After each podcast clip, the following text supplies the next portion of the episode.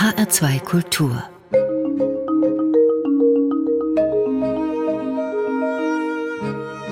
Doppelkopf Heute am Tisch mit Pia Lamberti. Pia Lamberti ist Sozialpsychologin und Geschäftsführerin des Center for Monitoring, Analyse und Strategie. Sie ist Expertin für Verschwörungsideologien und Fake Facts und auch dazu, wie man dagegen vorgeht.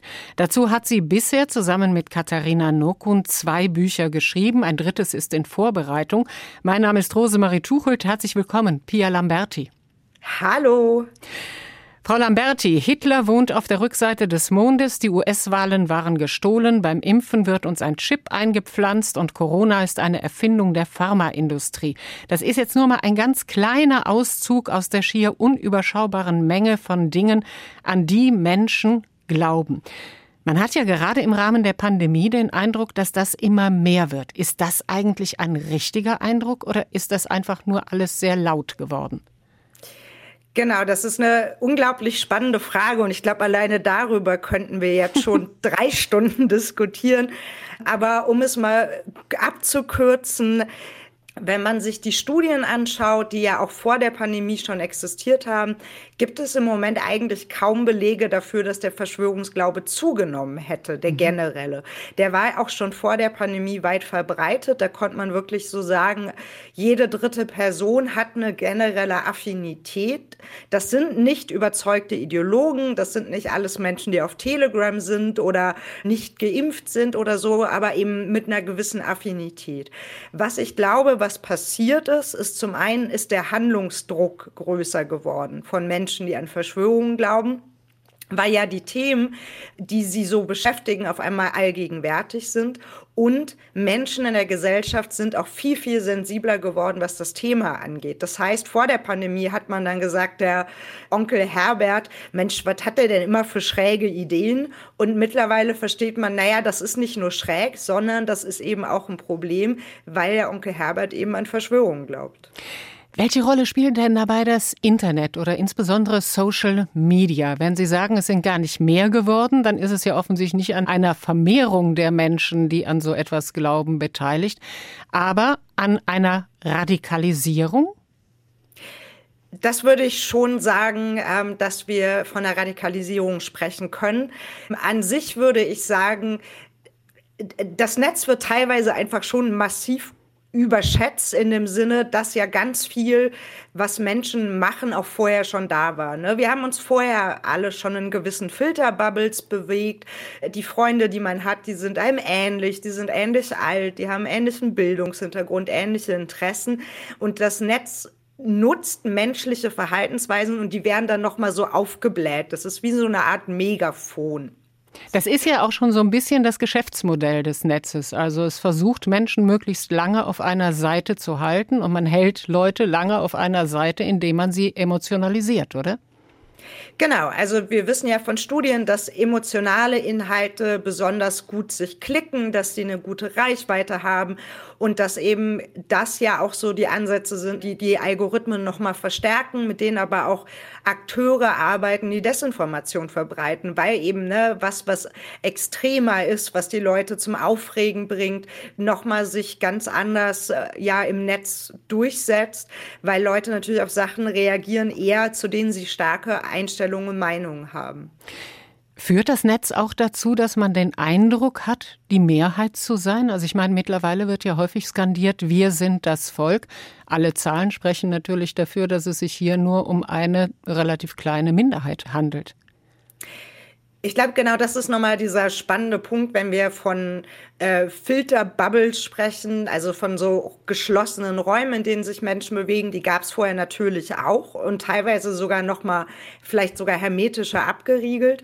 Jetzt sind diese Bubbles aber größer geworden und das ist noch mal ein großer Unterschied. Ne? Es sind nicht mehr die fünf Leute, mit denen man sich in der Dorfgaststätte jetzt mal so ganz klischeemäßig trifft und die dann einem sagen, ja, du hast auf jeden Fall recht, sondern es sind auf einmal 200 6000 Leute in der Telegram-Gruppe, die augenscheinlich die gleiche Meinung haben wie ich.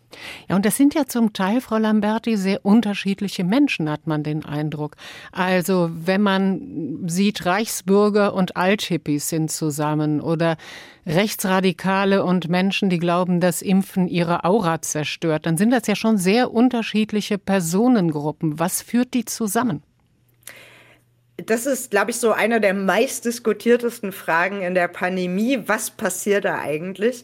Das ist an sich erstmal gar nicht so neu. Wenn man sich die gerade so die Anti-Impf-Bewegung anschaut, von vor der Pandemie haben wir diese Überlappung genau so gesehen.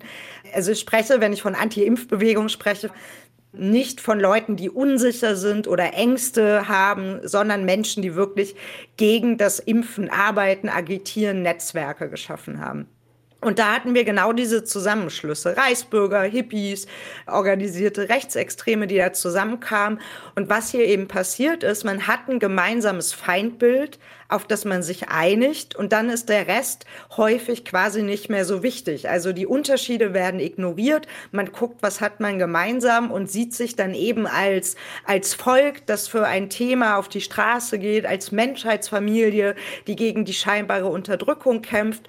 Und das finde ich auch nochmal wichtig als Punkt, weil wir gucken von außen drauf und sagen, Gott, die sind alle so unterschiedlich. Aber wenn man eben in diese Bewegung geht, die sehen sich häufig als eine gemeinsame Stimme. Spielt da das Wort Verschwörungserzählung eigentlich eine Rolle? Also in Ihrem Buch, in einem Ihrer Bücher habe ich die Definition gefunden, eine Verschwörungserzählung ist eine Annahme darüber, dass als mächtig wahrgenommene Einzelpersonen oder eine Gruppe von Menschen wichtige Ereignisse in der Welt beeinflussen und damit der Bevölkerung gezielt schaden, während sie diese über ihre Ziele im Dunkeln lassen. Eint Sie das? Ich würde schon sagen, dass so eine ja zumindest eine gewisse Affinität zum Verschwörungsglauben hier eine der Klammern ist, die diese Menschen zusammenbringt. Das müssen nicht alles Menschen sein mit wirklich so einer tief sitzenden Verschwörungsideologie, aber dass man glaubt, die da oben, äh, die wollen uns ja nur schaden, die Wissenschaft hat einen Plan, die sind ja alle korrupt. Das sieht man sehr, sehr häufig, wenn man eben auch mit Menschen vor Ort spricht und ein bisschen schaut, was ist denn eigentlich so die, der wirkliche Beweggrund, warum man auf die Straße geht. Also diese ja, Offenheit für ein verschwörungsideologisches Denken zumindest, eine gewisse Wissenschaftsfeindlichkeit, aber teilweise eben auch diese Vorstellung, man befinde sich in einer Diktatur, man sei jetzt im Widerstand, man müsse kämpfen und das ist natürlich nochmal was anderes als eine kritische Auseinandersetzung in der Demokratie mit Dingen, die ja de facto nicht alle gut gelaufen sind in der Pandemie. Darauf wollte ich gerade noch äh, zu sprechen kommen. Ich meine, es gibt ja eine Grenze zu einer gesunden Skepsis. Also man muss ja nicht alles gut finden, was äh, Politiker machen und was die Regierung macht. Eine gesunde Skepsis gehört einfach auch zur Demokratie dazu. Wo ist da der Unterschied? Genau, also ich finde auch, kritisches Denken ist ja auch zum Beispiel das Fundament von Wissenschaft. Wissenschaft bedeutet ja, sich permanent zu hinterfragen, permanent auch kritisiert zu werden von Kollegen. Wenn ich einen wissenschaftlichen Artikel schreibe, dann reiche ich den ein und dann habe ich andere Wissenschaftler, die mir erstmal um die Ohren hauen, was alles aus ihrer Sicht nicht so gut daran ist. Und so wachse ich, so wächst die Wissenschaft ja. Also das ist ganz wichtig und das möchte ich da auch einfach nochmal betonen. Das Problem ist eben, wenn dieses kritische Denken nur in eine Richtung geht, also wenn man sagt, die da oben, die stehen hinter allem, wenn man das personalisiert und sagt, okay, weiß ich nicht, äh, die eine Person ist schuld am Weltübel. Und wenn man aber die andere Richtung gar nicht mehr kritisch schaut, das ist zum Beispiel ein Problem. Oder wenn man eben sich so sämtlichen Spielregeln entzieht, die es so gibt, im Sinne von zum Beispiel, dass dann jemand, der irgendwie sich ein PDF zusammenschreibt und irgendwo hochlädt, das auf das gleiche Level stellt wie eine Person, die seit Jahren wissenschaftlich arbeitet, die alle möglichen ja auch äh, Regeln von guter wissenschaftlicher Praxis befolgt, das, dann wird es eben schwierig. Pia Lamberti zu Gast im HR2 Doppelkopf. Sie haben gerade die Rolle der Wissenschaft angesprochen, beziehungsweise die doch sehr große Kritik an allem wissenschaftlichen Denken. Auf der anderen Seite eben diese Renaissance von Fake Facts, also von unbewiesenen Behauptungen, die einer wissenschaftlichen Überprüfung auch überhaupt nicht standhalten würden. Ist mein Eindruck falsch, dass es da auch eine ja gewisse Koordinatenverschiebung gegeben hat, dass mehr gesagt werden kann als jemals zuvor? Also ich habe schon den Eindruck, dass wir es mit einer Diskursverschiebung zu tun haben, auch was zum Beispiel die Präsenz von so antisemitischen Codes angeht. Ne? Also der sogenannte Judenstern aus der Zeit des Nationalsozialismus, dass der plötzlich überall zu sehen ist bei den Protesten, das macht ja was mit einer Gesellschaft, wenn es so zu so einer ja, Normalisierung kommt von Antisemitismus. Und ja, die Kämpfe haben sich vielleicht auch insgesamt verändert, dass eben man gemerkt hat, mit Desinformation kann man Geld machen, mit Desinformation kann man politischen Einfluss gewinnen, ob jetzt als Individuum, als Gruppe oder auch als Staat und dass das einfach noch mal viel professioneller eingesetzt wird, auch durch technische Möglichkeiten, als es vor 20, 30 Jahren der Fall war. Was meinen Sie mit technischen Möglichkeiten an der Stelle? Es ist ja deutlich einfacher, jetzt gewisse Desinformation zu verbreiten. Also man kann simulieren, die Mehrheit zu sein über technische Möglichkeiten, indem man unfassbar viele Profile hat, die Desinformation streuen. Man kann die Logik von Social Media dafür nutzen. Ähm, man erreicht viel einfacher Menschen auch in anderen Ländern. Und das war ja in der Zeit, wo es noch das Internet jetzt keine Rolle gespielt hat, noch mal viel schwieriger, weil man ja zum Beispiel ja über Zeitungen gehen müsste, um Menschen zu erreichen oder vor Ort sein müsste. Also diese Massenkommunikation lief ja ganz anders ab. Sie haben das schon angesprochen. Es stehen auch dahinter sozusagen knallharte Interessen finanzieller Art oder eben auch politischer Art, wenn wir bei der finanziellen bleiben. Wer sind da die Nutznießer? Da gibt es sehr unterschiedliche Akteure bekannter Fall, der es, den es schon lange gibt, ist die Tabakindustrie, die ja irgendwann auch gemerkt hat, na Mensch, Leute, Rauchen ist nicht so gesund. Wir können jetzt nicht mehr behaupten, dass Rauchen gut für euch sei. Das war ja so die ganz frühen Werbungen, falls jemand die mal gesehen hat, wo es so hieß, irgendwie auch äh, Ärzte rauchen die und die Zigarettenmarke. Also hat man angefangen, sich damit zu beschäftigen, was können wir eigentlich machen, um das Image aufzuwerten.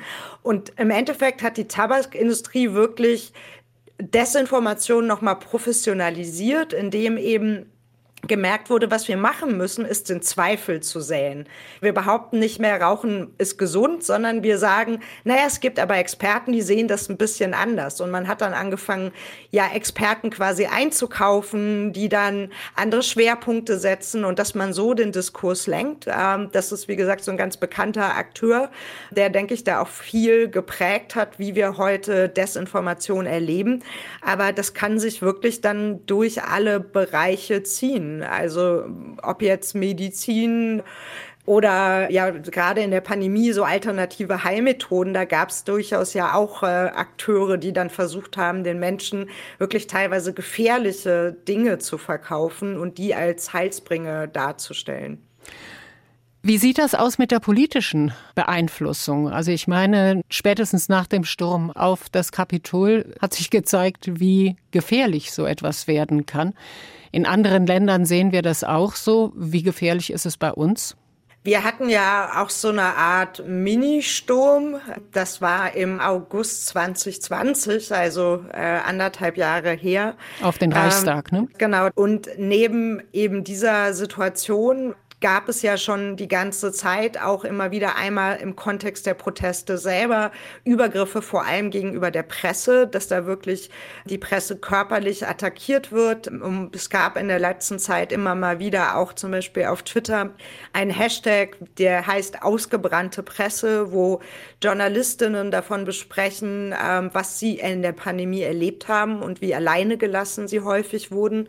Aber auch neben den Protesten ist eben diese Gesellschaft gesellschaftliche Stimmung, in der wir uns befinden, ja durchaus auch eine aggressive. Ärzte werden bedroht, Wissenschaftler werden bedroht, Menschen, die die Maßnahmen durchsetzen müssen, egal in welchem Berufszweig, erleben das. Also ob jetzt im Einzelhandel, ähm, bei der Deutschen Bahn, Flugbegleiter, sie alle berichten von einem Anstieg der Aggression. Und das macht mir schon Sorge, dass diese Gewalt im Alltag häufig unterschätzt wird. Und wie gefährlich die sein kann, mussten wir ja leider auch an dem furchtbaren Mord in Ida Oberstein sehen, als ein junger Student, äh, der an der Tankstelle gearbeitet hat, erschossen wurde, nachdem er auf die Maskenpflicht hingewiesen hat. Pia Lamberti zu Gast im HR2 Doppelkopf. Wir kommen schon zu ihrer ersten Wunschmusik. Das ist Schminke von Mine und Fatoni. Warum dieser Titel? Mine hatte so ein ganz schönes Projekt, die Quarantöne, gestartet mit Beginn der Pandemie und hat eben versucht, auf diese Situation einzugehen und eben Kunst zu schaffen in einer pandemischen Situation. Die Kulturbranche leidet, das haben, denke ich, viele mitbekommen und hat daraufhin halt auch nochmal genau darauf aufmerksam gemacht. Alle Liebe nachträglich von Schminke.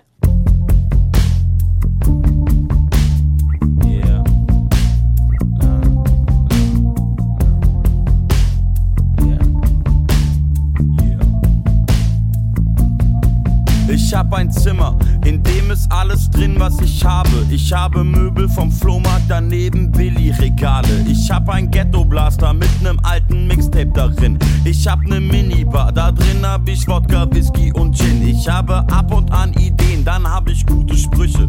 Ich habe Stress, wenn es zu viel wird, hab ich Wutausbrüche. Ich habe Kumpels mit Millionen und die die Stütze kriegen. Ich habe Mike geschrieben, er hat nie zurückgeschrieben. Ich habe stinkende Füße und darum ziemlich viel Schuhe. Ich hab Erinnerungsstücke von früher in einer Truhe. Ich hab einen richtig echten Manager, mit dem hab ich Streit. Ich hab Erfolg, ich habe Fans, ich hab ne Refluxkrankheit. Ich habe Lieder, die ich liebe, die sonst keinem gefallen. Ich habe grundsätzlich Zweifel an allem. All das habe ich, doch all das brauche ich nicht, solange ich dich hab. Ich brauche nur dich. Ich brauch keine dies, das,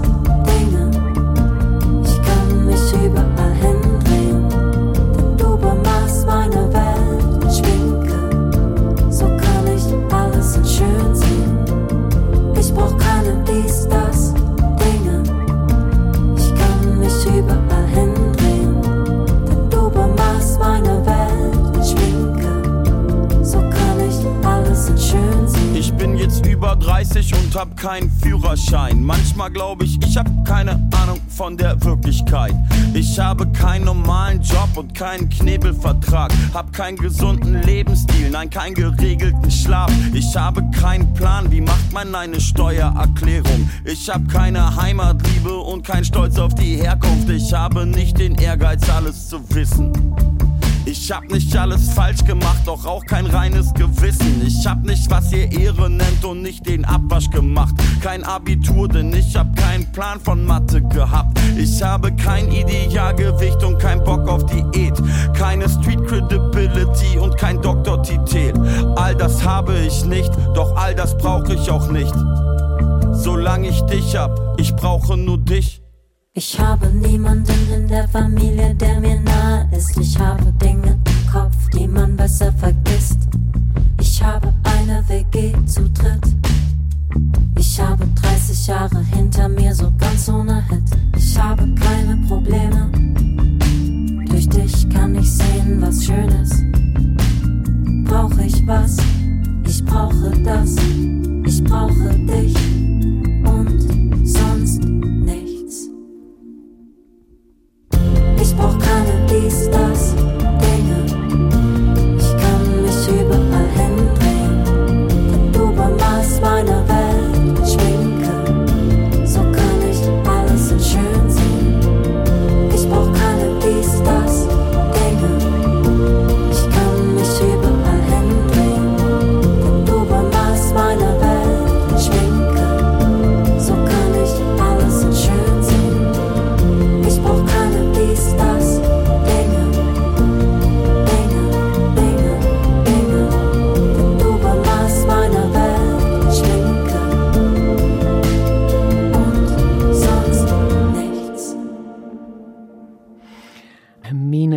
Fatoni Schminke. Haben wir gehört. Auf Wunsch der Sozialpsychologin und Verschwörungsexpertin Pia Lamberti. Frau Lamberti, zu Beginn Ihres Buches Fake Facts ziehen Sie uns allen einen Zahn. Jedenfalls uns, die wir glauben, dass wir ja nie auf Verschwörungstheorien hereinfallen könnten, weil wir so unendlich rational denken.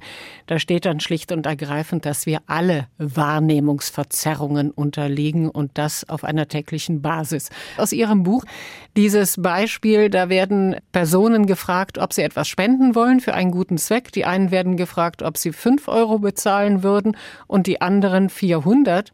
Und im Ergebnis ist es dann so, dass die erste Gruppe so, ich glaube, um 10 Euro sogar gibt, weil sie wohl von dem Zweck überzeugt ist und die zweite Gruppe 130.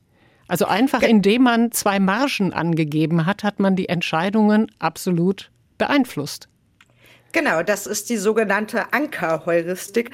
Das bedeutet, dass je nachdem, wo man den Anker setzt, beeinflusst das das Verhalten von Menschen. Wir sind ja soziale Wesen und man reagiert eben auf sowas. Das ist auch ganz häufig super sinnvoll. Aber es kann eben auch zu Verzerrung führen oder zu rassistischen Einschätzungen. Und dementsprechend finde ich, gerade dann, wenn man eine starke Meinung hat zu was, ist es wichtig, die auch immer noch mal abzuklopfen. Also ne, zum zum Beispiel bei einem Wahlkampf, wenn man dann einen Kandidat hat, den man überhaupt nicht mag, zu gucken, wenn da irgendwas über den veröffentlicht wird in, im Internet, Stimmt es denn oder erfüllt es vielleicht nur mein Vorurteil, was ich über die Person habe? Weil ich denke, ah ja, natürlich macht er das so, aber eigentlich hat er das gar nicht so gesagt. Für wirkliche Verschwörungstheorien scheinen nicht alle gleich anfällig zu sein. Welche Personen scheinen denn eine größere Affinität dazu zu haben? Hm. Egal wie viele Studien wir machen, es gibt nicht die typische Persönlichkeitsstruktur jetzt bei Menschen, die stark an Verschwörungen glauben. Man kann jetzt auch nicht sagen, dass Menschen, die an Verschwörungen glauben, weniger intelligent seien. Da gibt es auch keine großen Belege für. Auch bei so, sind die jetzt anfälliger für so kognitive Verzerrungen, für so Daumenregel. Auch da ist es irgendwie nicht sonderlich eindeutig. Und dann gab es dann nach ja, vielen Versuchen, das zu klassifizieren, ist man mittlerweile so an dem Punkt zu sagen, es gibt so drei Motivlagen. Das eine ist eben, dass man versucht, für einen Kontrollverlust zu kompensieren, den man erlebt, den man ähm, im Privaten erlebt hat oder im Politischen, also zum Beispiel eine Pandemie oder Arbeitslosigkeit. Menschen mit einem starken Bedürfnis nach Einzigartigkeit glauben stärker an Verschwörungen. Das sind also auch so soziale Bedürfnisse, die durch den Glauben an Verschwörungen gedeckt werden können. Und als letztes versucht man natürlich die Welt auch irgendwo verstehbar zu machen. Das heißt, das hat auch was mit Wahrnehmung und Erklärung zu tun. Und das wäre dann so die dritte Ebene, die erklärt, warum Menschen an Verschwörungen glauben. Aber nicht jeder, der einen Kontrollverlust erlebt hat, reagiert ja dann im Endeffekt damit, dass er an eine Verschwörung glaubt. Genau, das ist ein wichtiger Punkt. Das ist jetzt nicht zwangsläufig so.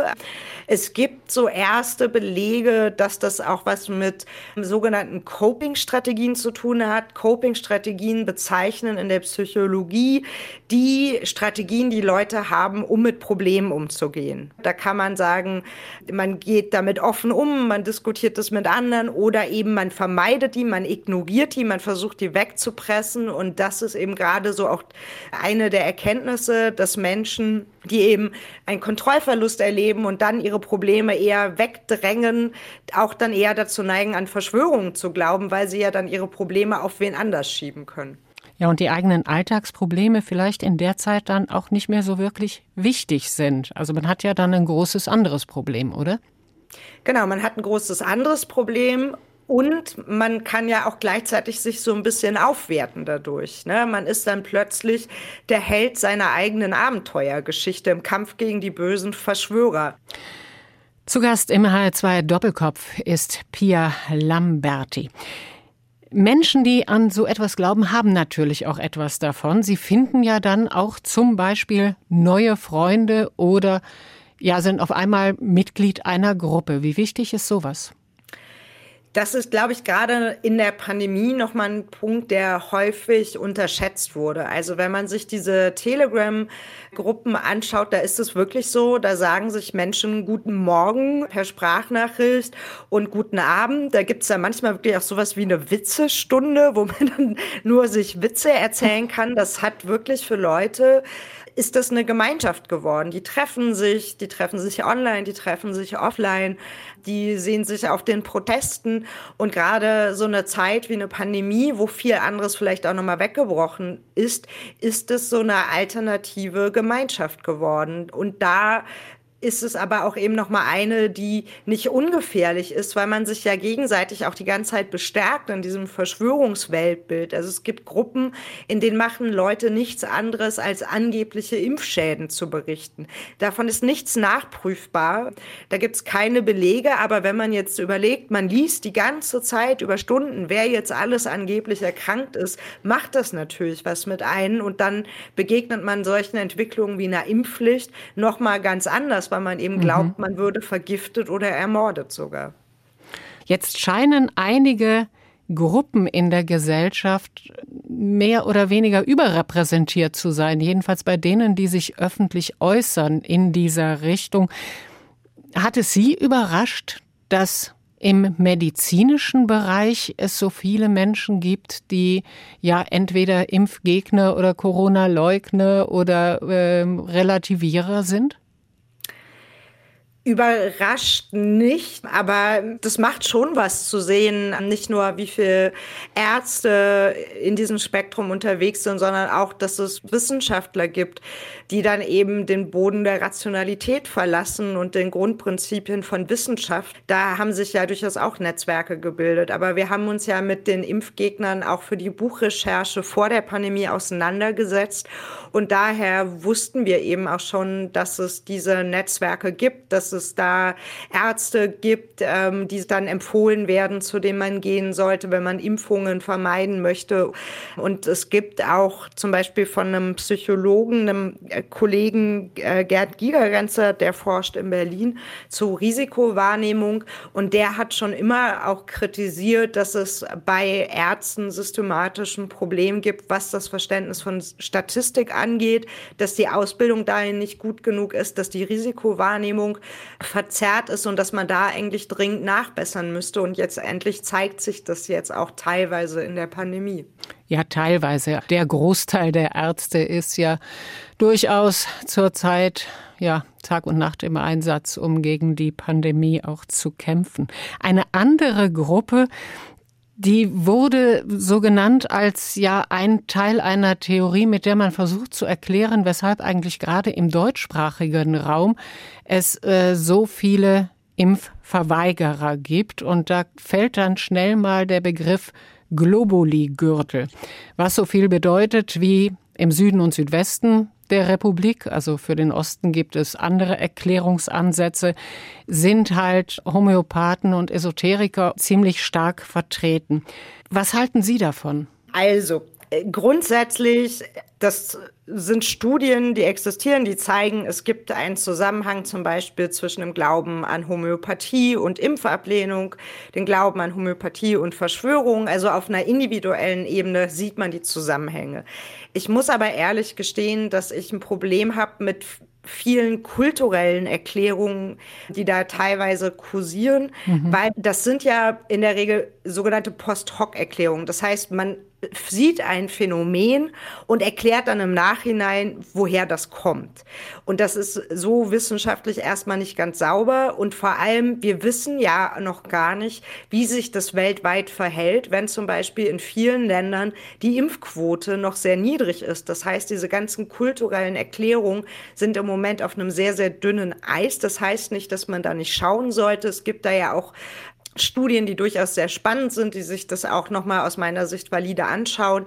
Ich wäre aber wirklich vorsichtig, jetzt zu früh zu schreien, das ist im deutschsprachigen Raum so, weil XYZ, wenn man eben diese Vergleiche noch gar nicht machen kann, weil die Impfkampagnen auf ganz unterschiedlichen Ebenen sind. Aber ich meine, im Süden und Südwesten Deutschlands sind ja die Impfkampagnen wahrscheinlich so ähnlich unterwegs wie im Rest der Republik. Das stimmt, aber soweit ich weiß, ist ja auch die Impfquote da nicht niedriger, sondern sie ist am niedrigsten im Osten. Und das zum Beispiel ist was, was eigentlich überraschend ist, weil die Impfquote und die Impfeinstellung im sogenannten Osten immer positiver waren seit 1990 als im Westen. Es gab ja in der DDR auch eine Impfpflicht für die viele Impfungen und das war aus meiner Sicht einfach Teil der Kultur, ne? Impfungen gehören dazu. Und erst in der Corona-Pandemie hat sich das so radikal gedreht, dass die Impfeinstellungen im Osten deutlich negativer sind und eben die Impfquote auch niedriger ist als im Westen. Und welche Erklärung gibt es dafür? Haben Sie da eine? Da gibt es die Vermutung, dass das etwas auch mit der rechtspopulistischen Mobilisierung zu tun hat, beispielsweise von der AfD. Da gibt es erste Studien, aber auch hier muss man schauen. Ich habe den Eindruck, dass auch der Osten, also die Länder der ehemaligen DDR, eventuell auf Krisen stärker reagiert eben aufgrund der Erfahrung, dass sich alles von heute auf morgen ändern kann, mhm. Das hat sich unter anderem auch dadurch gezeigt, wir haben ja auch schon länger Studien gemacht, die sich den Verschwörungsglauben anschauen. Und die Unterschiede im Osten und Westen, die sind immer geringer geworden. Der Osten hat sich da immer mehr dem Westen angepasst. Und vor der Pandemie konnte man da keine signifikanten Unterschiede mehr erkennen. Und in der Pandemie waren die plötzlich wieder da. Und deswegen glaube ich, dass es da vielleicht so eine Art Krisensensibilität gibt. Aber auch hier würde ich sagen, muss man eben auch noch mal schauen, ähm, bleibt es so, ändert sich das so. Aber das sah man auch auch zum Beispiel als die Zeit von Pegida, da auch da ging der Verschwörungsglaube hoch und auch das wurde ja als krisenhaft erlebt. Also das könnte so eine These sein. Pia Lamberti zu Gast im HR2 Doppelkopf und wir hören die nächste Wunschmusik und die stammt von REM. It's the end of the world as we know it and I feel fine.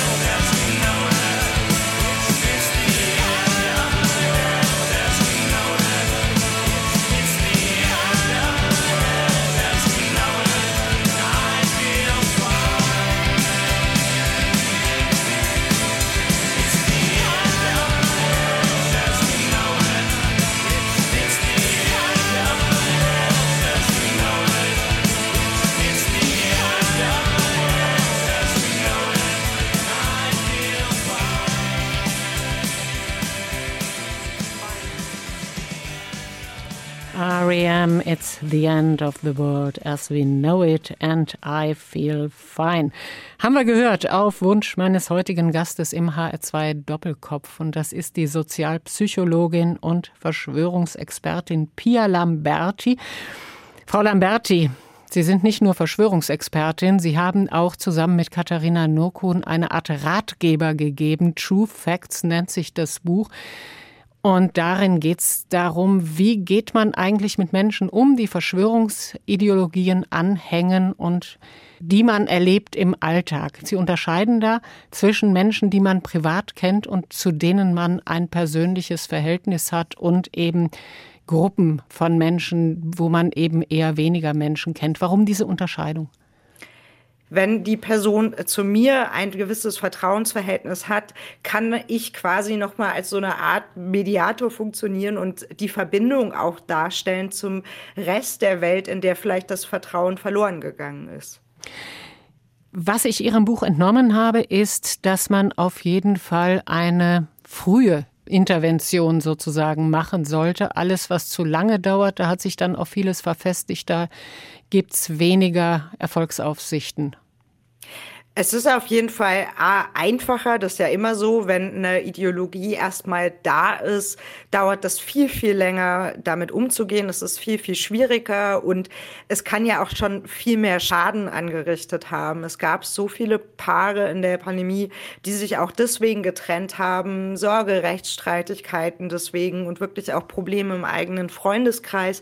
Deswegen ist es immer sinnig, früh etwas zu sagen und zu zeigen, dass vielleicht die Person gerade auf den Weg ist in eine Welt, die gefährlich ist für sie, aber auch für andere potenziell. Jetzt würde man ja erstmal sagen, okay, dann bringe ich jetzt einfach mal ein paar Fakten und dann ist die Sache geklärt. So einfach ist das aber nicht.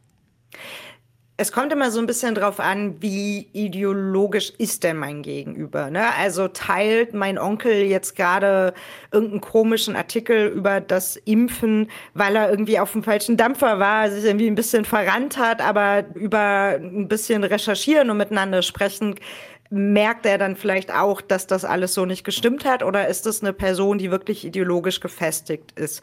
Und wenn es eine gefestigtes Weltbild geworden ist, dann kommt man mit Faktendiskussionen überhaupt nicht mehr weiter. Die setzen dann quasi auf der falschen Ebene an und man selber ist irgendwie nur noch frustriert und ärgert sich und dann zerrüttet sich die Beziehung nur noch weiter.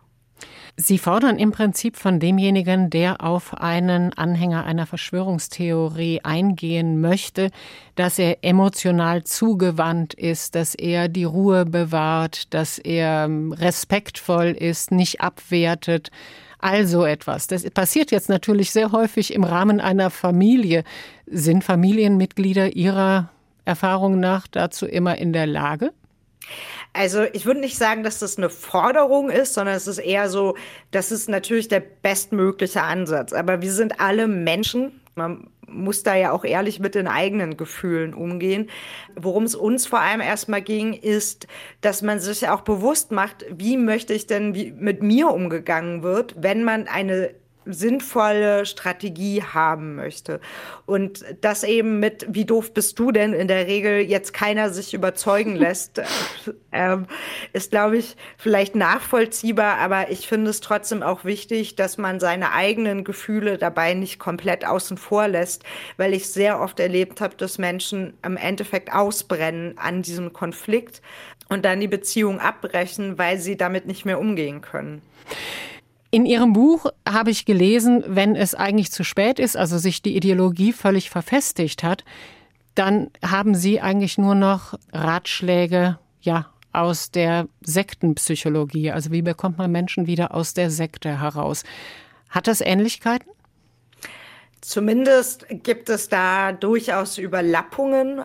Es gibt so ein paar Stellen, die beraten ja auch Angehörige. Das sind zum einen eben die Sektenberatungsstellen, die das machen, aber auch mobile Beratungsstellen gegen Rechtsextremismus bieten hier Beratung an, wie man damit umgeht, weil es ja hier teilweise auch Überlappungen gibt zwischen so einem verschwörungsideologischen Milieu und einem rechtsextremen Milieu. Es gibt mittlerweile aber auch spezialisierte Beratungsstellen, die sich wirklich nur diesen Themen erstmal annehmen. Und ich würde aber schon sagen, dass gerade auch in der Pandemie dieses ja vielleicht sektenähnliche nochmal zugenommen hat. Vorher waren das häufig eher so ja lose Netzwerke und in der Pandemie, wie gesagt, war das ja dann auf einmal so, dass man wirklich so eine Gruppe hatte und wenn sie digital ist, ist sie halt nach wie vor eine reale Gruppe, mit denen man ganz viel geteilt hat. Ja, und was mir auch geholfen hat bei der Lektüre ihrer Bücher, war dieses Gefühl, dafür zu bekommen, wie viel dieser Mensch eben eigentlich auch verliert. Also wenn man über Monate gesagt hat, dass man etwas ziemlich Unglaubwürdiges glaubt, dann wieder zurückzurudern und die Freunde, die man da gewonnen hat, in diesen Gruppen auch wieder aufzugeben und wieder an die vorherigen Freundschaften zu versuchen anzuknüpfen, das ist ja auch ein riesiger Verlust erstmal, oder? Genau. Und ich glaube, das ist auch was, was man so beim Thema Impfen nochmal unabhängig, ob da jetzt ein Verschwörungsglaube dahinter steckt oder nicht, nochmal mitdenken muss, wenn Leute jetzt seit zwei Jahren sagen, ich lasse mich nicht impfen, die Impfung, die Impfung ist so böse, zuzugeben, dass man vielleicht doch mit Omikron irgendwie ein blödes Bauchgefühl hat und sich umentscheidet, das ist manchmal gar nicht so einfach. Deswegen ist eben auch das für eine Subgruppe die Impfpflicht beispielsweise auch eine Entlastungsfunktion haben kann, weil sie dann nicht zugeben müssen, okay, na, eigentlich würde ich mich ja doch lieber impfen lassen. Dann können sie sagen, ich musste das machen. Sie hören den HR2 Doppelkopf und heute ist zu Gast die Sozialpsychologin Pia Lamberti. Jetzt haben wir zuerst gesprochen über Verschwörungsanhänger, die man persönlich kennt. Wenn man jetzt zum Beispiel in seine Yoga-Gruppe kommt oder in irgendeine andere Gruppe, also nur ein Beispiel, und da werden Verschwörungstheorien verbreitet rund ums Impfen, aber vielleicht auch um was anderes. Ein Ratschlag aus Ihrem Buch ist auf jeden Fall Farbe bekennen. Man sollte auf jeden Fall sagen, zumindest, das hört sich jetzt alles nicht so überzeugend an. Warum? Wichtig ist ja zu zeigen, dass man damit nicht unbedingt einverstanden ist, was da gerade behauptet wird, ähm, weil sowas natürlich auch Schaden anrichten kann, weil das einen Zweifel auch säen kann. Das sehen wir auch in Experimenten, dass nicht jeder, der zu Impfverschwörungen liest, glaubt an die ganze Verschwörungserzählung. Aber es bleibt halt so ein Zweifel und der kann schon manchmal genug sein um Schaden anzurichten. Und dann zumindest zu sagen, hier, ich finde das falsch, das sehe ich nicht so. Das ist dann so eine Möglichkeit, anderen das auch nochmal zu zeigen, dass man eben damit nicht außen, ja, übereinstimmt, selbst wenn man jetzt gar nicht ins Detail geht. Damit wird man wahrscheinlich überzeugte Verschwörungstheoretiker auch nicht überzeugen oder in Zweifel bringen, aber das ist eher gedacht für die schweigenden anderen Gruppenmitglieder, gilt ja auch für Gruppen im Internet, oder? Genau, also im Internet ist immer noch so ein bisschen die Herausforderung, die man hat, dass man strategisch vorgehen sollte, finde ich. Weil wir ja Algorithmen haben, die ganz viel beeinflussen. Und Algorithmen wissen ja nicht, finde ich das jetzt gut oder schlecht, sondern die sehen nur, da passiert gerade was. Und ich habe jetzt zum Beispiel auf Twitter einen Account mit, ähm, ich glaube, gerade fast 50.000 Followern. Wenn jetzt eine Person, die keine Reichweite hat, was eine Verschwörungserzählung postet und ich fange an, dann da zu kommentieren, wird die Aussage, die eigentlich niemand gesehen hätte, auf einmal gepusht. Hm, mhm. Und viel mehr Leute bekommen sie zu sehen. Leute, die es gut finden, Leute, die es schlecht finden, Leute, die es nicht einordnen können. In so einem Fall halte ich mich tatsächlich zurück, auch wenn man vielleicht manchmal denkt, ich würde ja gerne. Und wenn es was Strafbares ist, dann gehe ich eher dazu über, das bei Hassmelden ähm, beispielsweise zu melden. Das ist so eine Plattform, die übernimmt dann die Anzeige für einen. Das läuft auch alles anonym ab. Wenn das aber jetzt jemand ist, der eine Reichweite hat, der wirklich Leute darüber erreicht, dann ist es wirklich wichtig, das nicht so stehen zu lassen. Oder wenn man sieht, dass Personen angegriffen werden, dass man eben fragt, was brauchst du gerade? Guckt, wo kann man zum Beispiel Anzeige erstatten. Also so ein bisschen strategischeren Umgang mit Gegenrede braucht es, glaube ich, damit wir stärker sind als äh, die Strukturen und Algorithmen. Ja, und dazu erfordert es aber auch sehr viel Medienkompetenz. Was Sie jetzt beschreiben, ist ja sozusagen die hohe Schule der Medienkompetenz. Bei vielen Menschen kann man die nicht als bekannt voraussetzen. Bei Jüngeren sollte es in der Schule sein, ist eine große Forderung. Sie sagen aber auch, gerade ältere Menschen bräuchten mehr Medienkompetenz, weil wie das Netz und wie Social Media funktionieren, einfach nicht bekannt sind und man dann dadurch umso mehr in irgendwelche, ja, Kaninchenlöcher nennt man das, also in Echokammern fällt, ohne es wirklich zu merken. Das sind ja nicht alle in dieser Gesellschaft mit Social Media aufgewachsen, hatten einen Computer seit Kindertagen. Da sind ja einfach Unsicherheiten.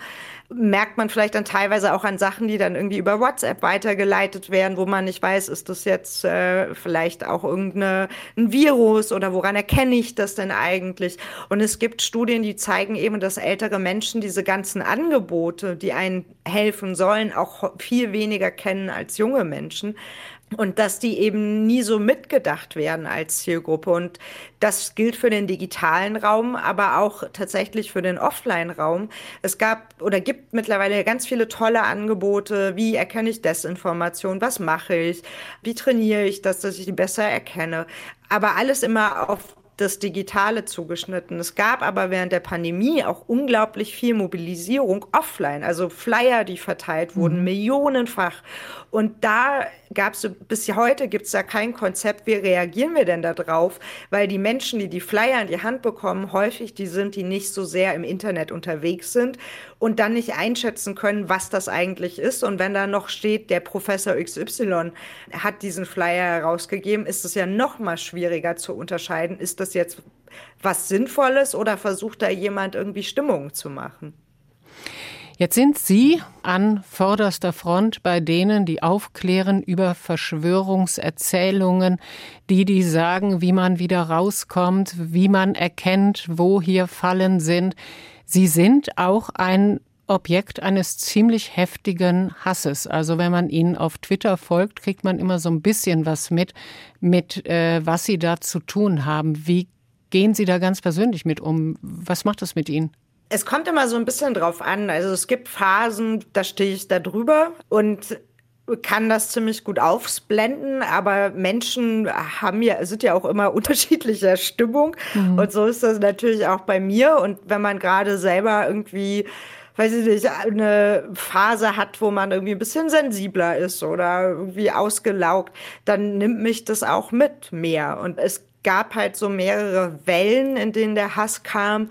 Und die Peaks sind dann schon hart. Also wenn man dann wirklich harte Morddrohungen bekommt, das macht schon was mit mir. Und ich finde es eben auch wichtig, darüber zu sprechen. Das richtet einfach auch Schaden an. Mir haben schon mehrfach Nachwuchswissenschaftler gesagt, dass sie nicht in die Öffentlichkeit gehen würden, weil sie so Angst vor dem Hass haben, der ihnen entgegenschlagen könnte. Und Lokalpolitiker vor allem sind mhm. ja nochmal eine besonderen Bedrohungslage ausgesetzt weil sie ja vor Ort agieren, weil man häufig vielleicht dann auch weiß, wo wohnt die Person, wo Eben. bewegt sie sich. Das wird, glaube ich, häufig auch nicht so gesehen. Das trifft ja auch Lokaljournalismus, die ja dann auch mittlerweile schon sagen, dass sie nicht mehr offen berichten über das, was passiert, weil sie Angst haben vor den Bedrohungen, die sie erleben. Ist das die eigentliche Gefahr, die von diesen Verschwörungstheoretikern ausgeht für die Demokratie?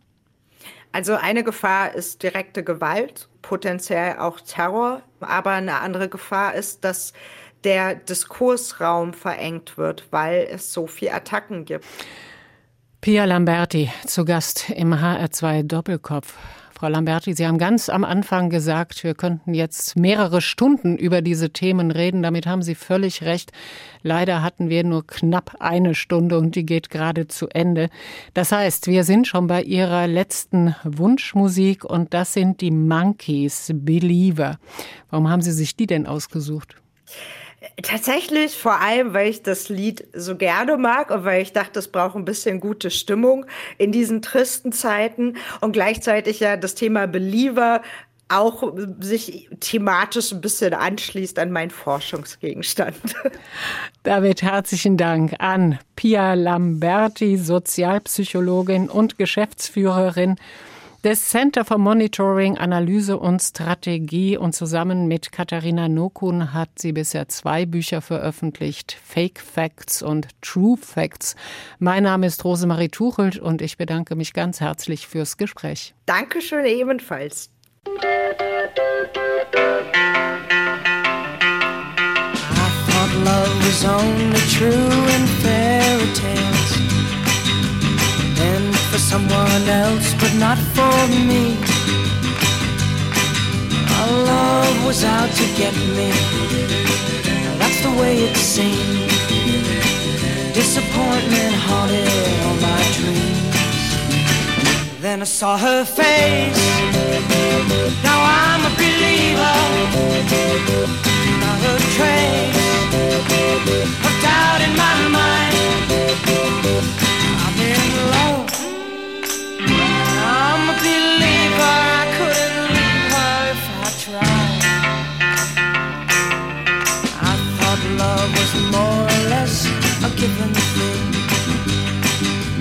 Seems the more I gave, the less I got. What's the use in trying? And all you get is pain. When I needed sunshine, I got rain. Oh, then I saw her face. Now I'm a believer, not a trace